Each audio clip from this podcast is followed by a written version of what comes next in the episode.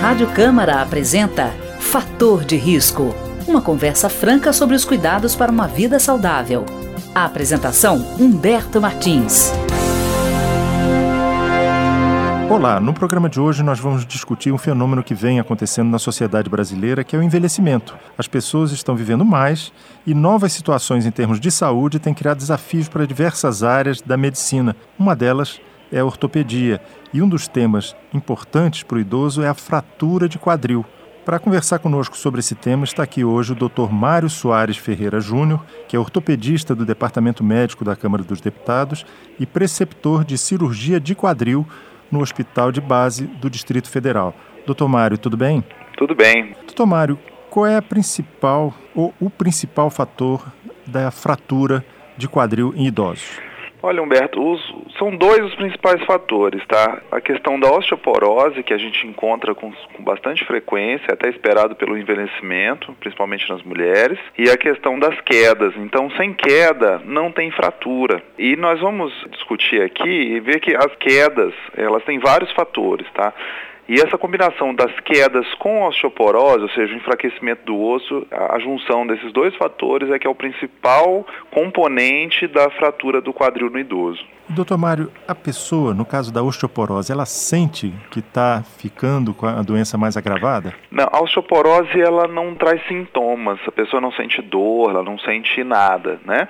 Às vezes nós vemos aquelas pessoas mais idosas, às vezes que elas vão diminuindo de, de estatura, ficando um pouco mais curvada, isso aí são, é tudo decorrente de complicações da osteoporose, uma fratura de vértebra que acontece. Agora, a doença é uma doença silenciosa. Via de regra, ela não traz nenhum sintoma, a pessoa não, sente nada, tá? Principalmente dor, é muito comum no consultório a pessoa referir dor, mas ela, essa dor não é da osteoporose, a osteoporose não dói. E doutor Mário, como essa doença é silenciosa, mas ela é tratável, né?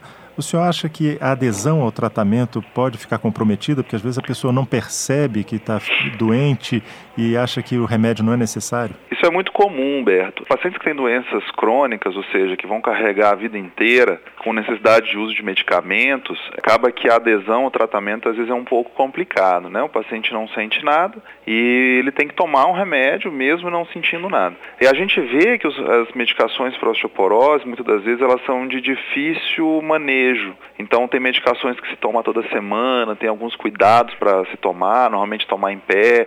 Às vezes você pode substituir isso aí por medicações injetáveis, mas via de regra, tanto no Brasil quanto no mundo inteiro, nós vemos que há uma certa dificuldade no tratamento dessas pessoas. Tomário, e além da osteoporose, que situações são preocupantes com a experiência que o senhor tem, inclusive do hospital de base aqui do Distrito Federal?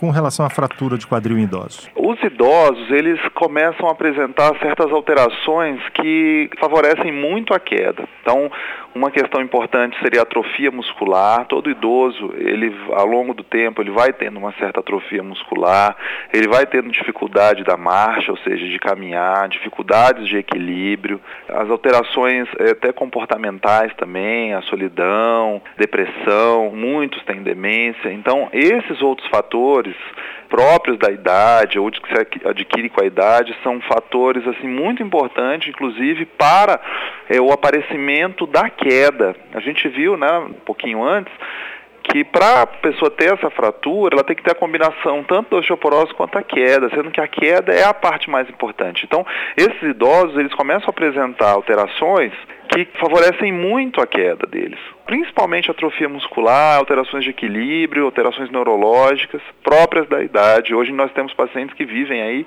90 ou mais anos e a chance disso acontecer é muito grande. E doutor Mário, na sua experiência, existe um grupo de risco em que ocorre mais casos de fratura de quadril além da idade avançada? É, a gente vê isso no mundo inteiro. O principal grupo de risco seriam pacientes do sexo feminino, pacientes de raça branca, pacientes que têm alterações cognitivas, né, história de demência é muito importante, ó, Parkinson, Alzheimer e um histórico familiar. Esses pacientes é, e pacientes que já tiveram fratura, lembrar disso, tem gente que às vezes tem uma fratura do punho, uma fratura de vértebra, esse paciente é um grupo de risco aumentado para ter a fratura do quadril, que é a mais grave de todas.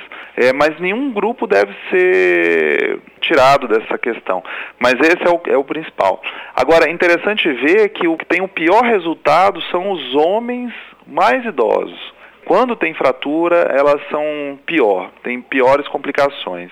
E, doutor Mário, no caso da queda, que o senhor está ressaltando muito a questão da queda, existem medicações que são usadas pelo idoso para tratamento de outras doenças. Elas podem contribuir para que esse risco de queda aumente? Humberto, isso é importantíssimo. A questão das medicações, a gente vê que as pessoas de mais idade normalmente usam algum tipo de medicação.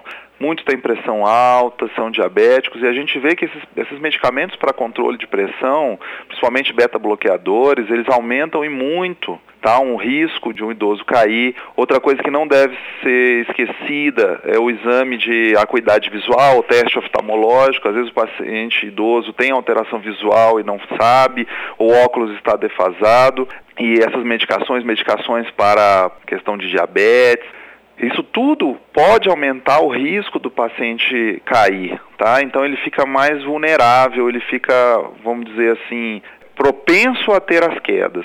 Então isso tem que ser levado em conta.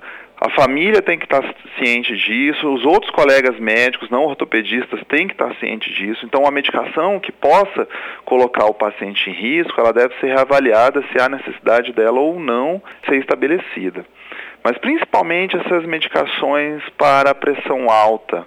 Outro tipo de medicação muito importante que os idosos tomam, medicações para dormir, medicações antidepressivas, tudo isso pode alterar o seu aspecto cognitivo, o seu aspecto de equilíbrio e acabar ocorrendo em fratura. E doutor Mário, quando a gente fala em fratura e queda, né, a gente imagina uma, uma situação radical, um acidente de carro, por exemplo.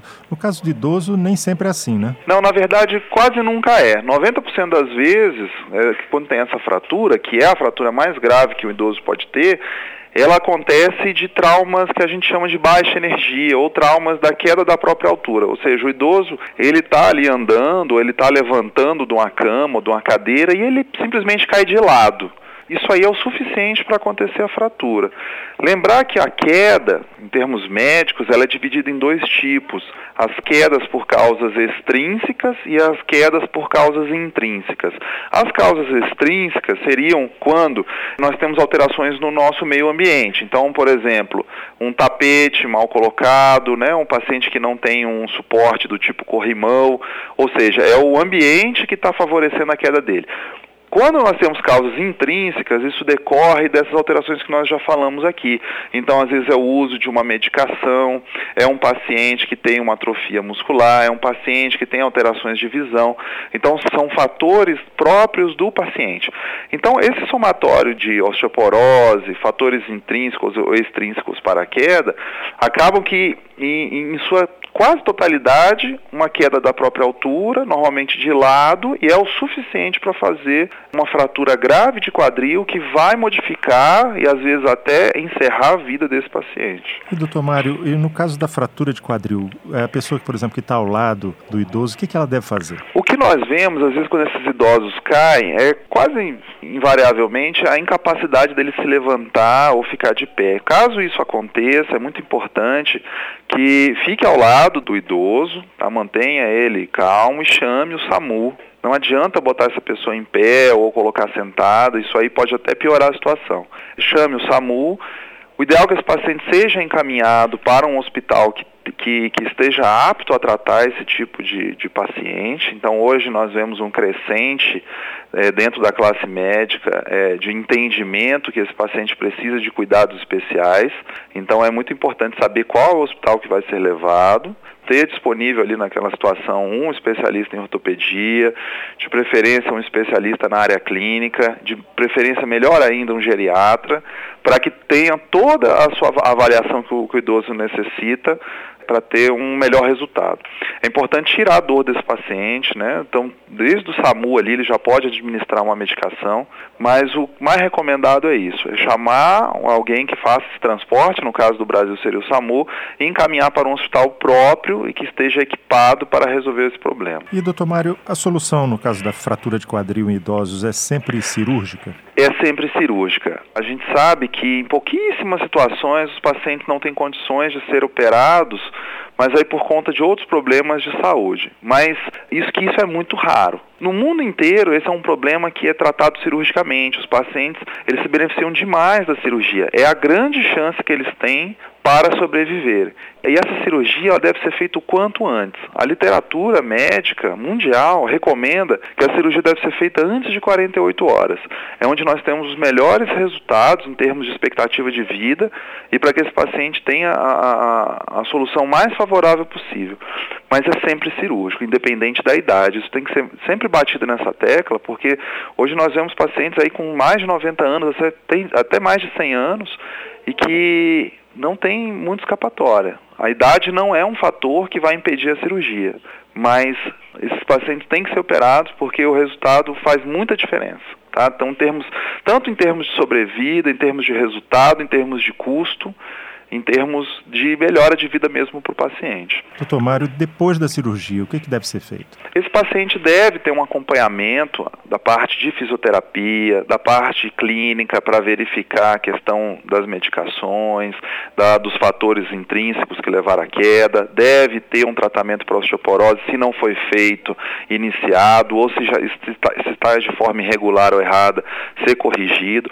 Esse paciente ele precisa ter todo o investimento para que ele não caia novamente. Nós sabemos que existe uma chance muito grande, mais de 30%, que em um ano, um paciente que teve uma fratura de quadril, ele tenha outra. Então é necessário que nós, a gente coloque todas as nossas fichas, todas as nossas apostas para que esse paciente não caia novamente. Então a gente precisa de uma equipe multidisciplinar, então é de responsabilidade do ortopedista, do geriatra, do fisioterapeuta, dos outros colegas médicos que abordam, da família, dos cuidadores, para que a gente faça de tudo para que esse paciente não caia novamente. Doutor Mário, eu fiquei impressionado com um dado que o senhor tinha dado antes do início do programa, que é a fratura de quadril em idosos mata tanto quanto o câncer de mama. É isso mesmo? Sim, exatamente. É, isso é uma, uma crescente no mundo inteiro. Nós vemos que é, vem aumentando o número de idosos e vem aumentando, consequentemente, o número de fraturas em idosos. É, hoje a mortalidade nos melhores centros do mundo, Humberto, assim, em países de primeiro mundo, ela gira em torno de 20% em 12 meses. Ou seja, um a cada cinco idosos que terão uma fratura de quadril, nesses países, no final de 12 meses estarão mortos. Em países de, em, em, em, desenvolvimento, esse número é até maior, chega até 36%. Isso aí é comparável com o câncer de mama. Daí a gente vê a importância, muitas das vezes não tão discutido no nosso país, mas mundo afora, Europa, onde nós populações idosas são muito grandes, isso já é muito discutido. E a gente vê que os custos desses pacientes, ou seja, o, o quanto eles impactam para o sistema de saúde, tanto público quanto privado, é enorme. Então, é necessário ter uma conscientização, uma mudança de paradigma, que a gente enxergue é, esse como um verdadeiro problema de saúde pública e que a gente invista para que isso não continue acontecendo. Mas que é realmente é isso mesmo, a mortalidade é altíssima. Tá ótimo. Eu queria agradecer ao Dr. Mário Soares Ferreira Júnior, que é ortopedista do Departamento Médico da Câmara dos Deputados e preceptor de cirurgia de quadril no Hospital de Base do Distrito Federal, o maior hospital público aqui da capital. Muito obrigado, doutor Mário. Obrigado, Norberto. Eu queria agradecer a oportunidade, agradecer a todos os ouvintes. É uma conversa muito boa, é um tema muito interessante e que merece ser discutido. Muito obrigado. O programa de hoje teve trabalhos técnicos de Indalécio Vanderlei e Ricardo Coelho.